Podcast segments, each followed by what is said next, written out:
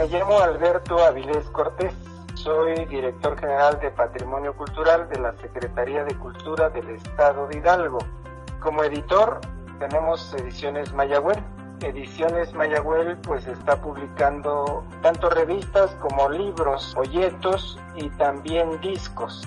Llevamos un promedio de cerca de 30 libros editados, eh, principalmente con la temática de tradición oral, cuentos, mitos, leyendas, pero también estamos recuperando diccionarios, vocabularios y gramáticas en las tres lenguas predominantes del estado Hidalgo, como son el náhuatl, el tepehua y el otomí.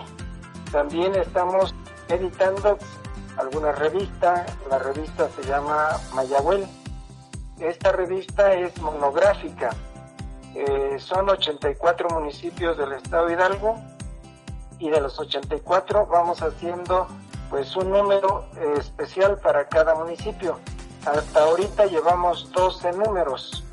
Entonces es una revista que trata de recuperar pues el patrimonio cultural de cada municipio. Identificamos pues a los escritores, a los músicos, a los poetas y hay una sección especial donde se les publica su material. También pues hacemos la recuperación de la historia de cada municipio, desde su origen, el nombre de la, la toponimia, el toponimio de cada municipio, el nombre del municipio, su significado en lengua y después también es cada una de sus comunidades y hacemos un análisis de las raíces de cada uno de los nombres. Muchos de ellos eh, son nombres en náhuatl, nombre o nombres en otomí y entonces también hacemos un estudio. Eh, recuperamos eh, a modo de la historia desde la época prehispánica hasta la época, pasando por la época colonial hasta la época contemporánea.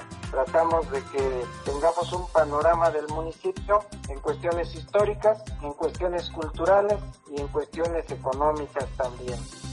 Va a ser la primera vez que asistimos a esta feria, pero bueno, pues este, creo que por parte de los creadores, que van precisamente cuatro de los creadores, de acá del Estado de Hidalgo, hablantes del náhuatl, hablantes del otomí, pues están interesados en participar mediante una conferencia para dar a conocer las investigaciones que están realizando eh, y otra pues es la presentación también de alguno de sus materiales.